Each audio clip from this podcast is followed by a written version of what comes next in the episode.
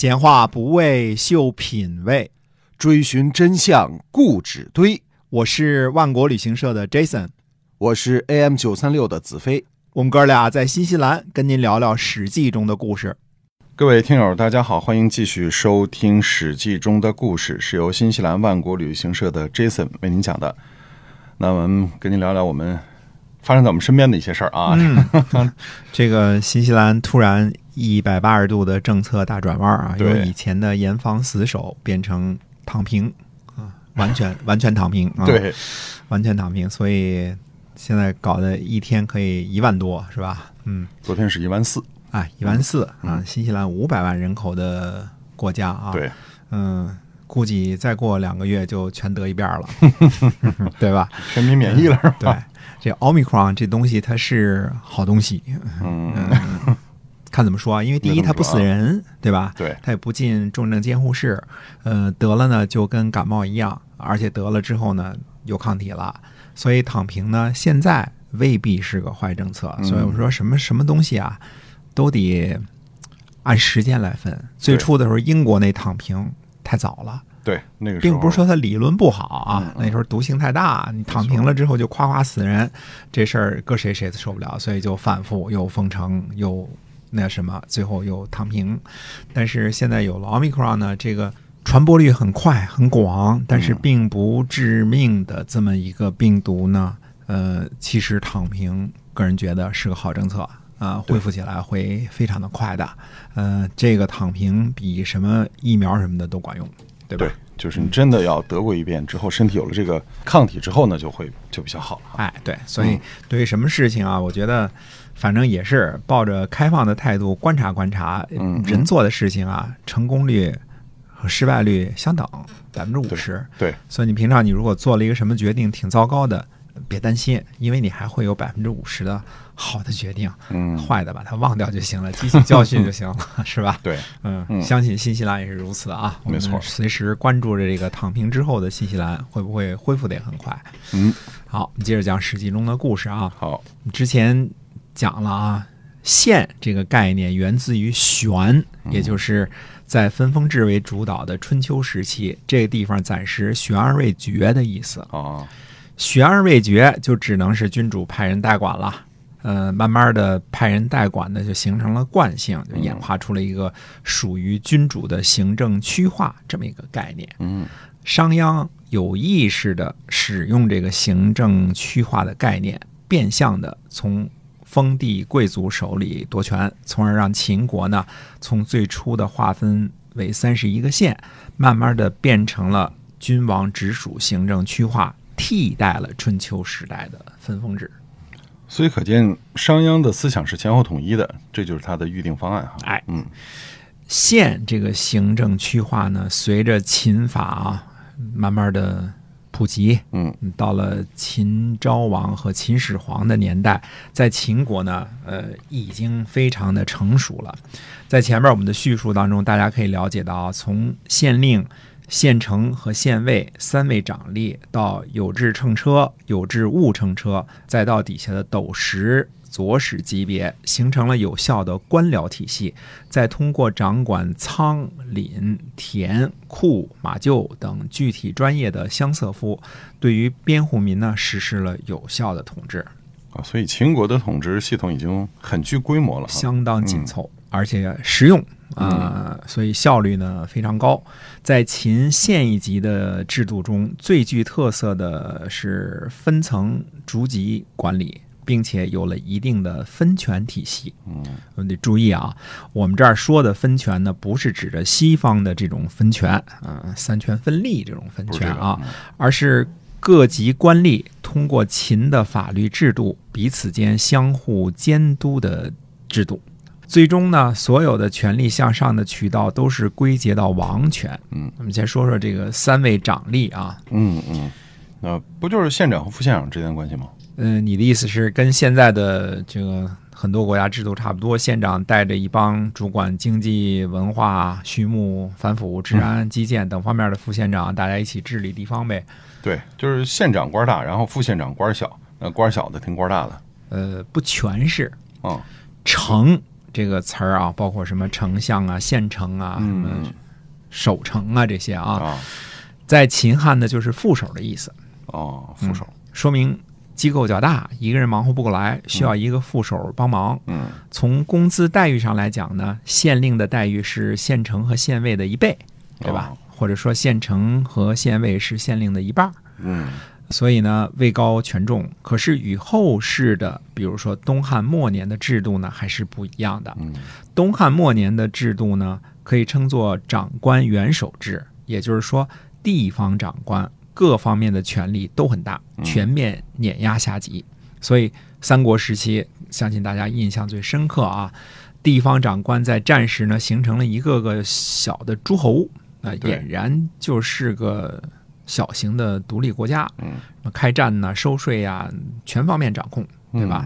嗯，有人还能把徐州让给别人，对吧？对 像汉政府呢，当时就被实际架空了。嗯，汉献帝手下就是一一些吃饭的人和一些个歌功颂德的人了，对吧？没有什嗯，么实际的，哎，那秦国呢，这时候正生机盎然呢，绝对不会允许出现这种局面的。嗯啊不能让地方政府变成针插不进、水泼不入的独立王国。哎，嗯那么秦国是怎么样的情形啊？秦的县令和县城呢，基本上是一起办公、一起连坐。呃，如果田地、赋税、马厩等方面出了问题的话，秦的县尉是分府治事的，嗯主管与人力相关的事务，例如徭戍啊、囚犯的分配啊等等。那无论县尉、县城还是县令呢，都接受相关的法律制约。呃，从什么上任、开除啊、嗯各自的职责啊、惩罚措施啊都有规定。那么县里的管理文书，包括呃收田啊、税收啊、除高啊、牲畜和这个牲畜繁殖的数量、编户民、徭戍各种公用器具、囚犯人数、囚犯死亡人数、囚犯生产的小孩的人数、修建城墙的民力、什么时候修建的等等一切的数字都要上计。嗯啊，上计呢就是统计汇报给中央。后来呢，关于徭戍的人数啊、运输啊、除高啊等关于战争的相关的这些个资料呢，要上报给郡长官。可是武库和粮仓却掌管在县令手里。嗯，这就是分府治事的优点。县令手里有粮食、有武器，但是没有人员；对，县尉手里有人，没有武器、没粮食。嗯这种监管制约制度下呢，地方长官作乱的可能性几乎不存在。嗯所以嫪毐叛乱的时候，必须得怎么着啊？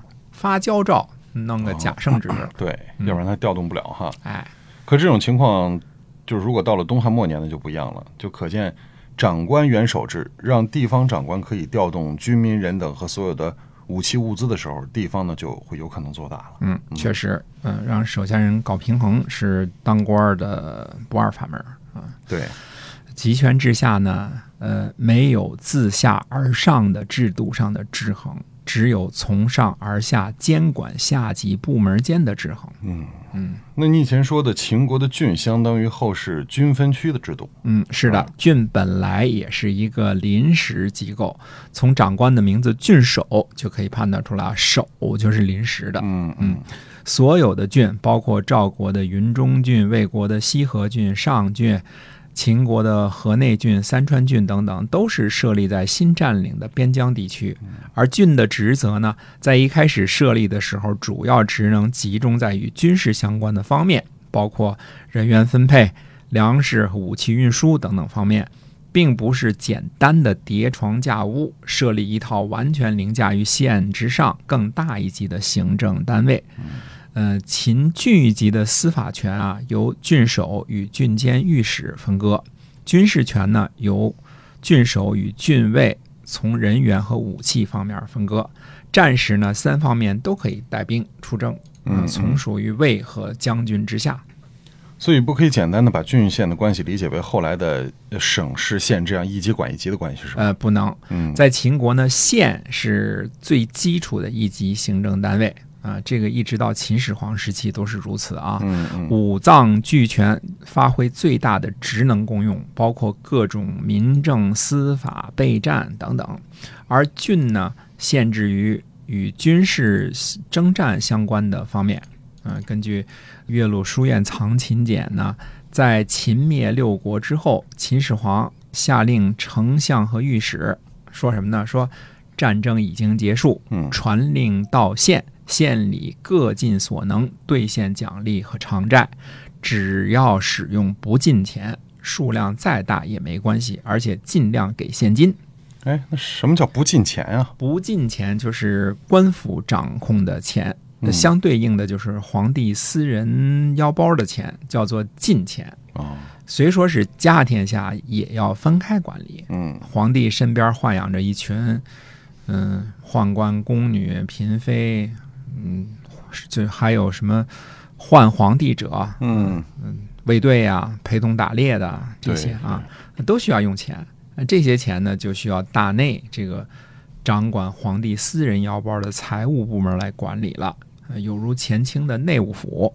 嗯，大家看电视剧都见过内务府，对对吧？嗯嗯，《史记》的平准书当中记载呢，说山川原池市井租税之入，自天子以至于封君汤沐邑，皆各为私奉养焉，不领于天下之经费。啊，也就是说，从天子到封君的汤沐邑，山川、原池和市井的租税呀，都是用于私人奉养的，不再从国库支出。在秦的时候呢，这所谓的进钱是不能够随便使用的。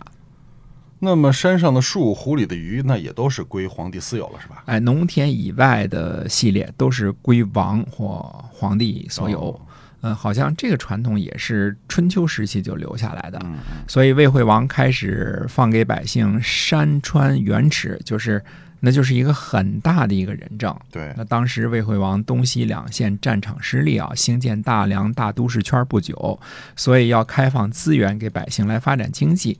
但是除了这一个例子的记载之外，其他的时候啊，山川原池的这些出产都是归国君所有的，嗯，那可以打猎，可以放在那儿让它烂了。对，也就是，但是都是国君的哈。嗯对。那么执行秦始皇的赏赐，如果说县里的不进钱不够了，那么可以动用进钱吗那？禁的意思就是不能，就是不能。嗯，所以丞相和御史呢，针对这个诏书呢，又向秦始皇请示说，命令已经发到县里去了，各县都在使用不进钱，给出现金。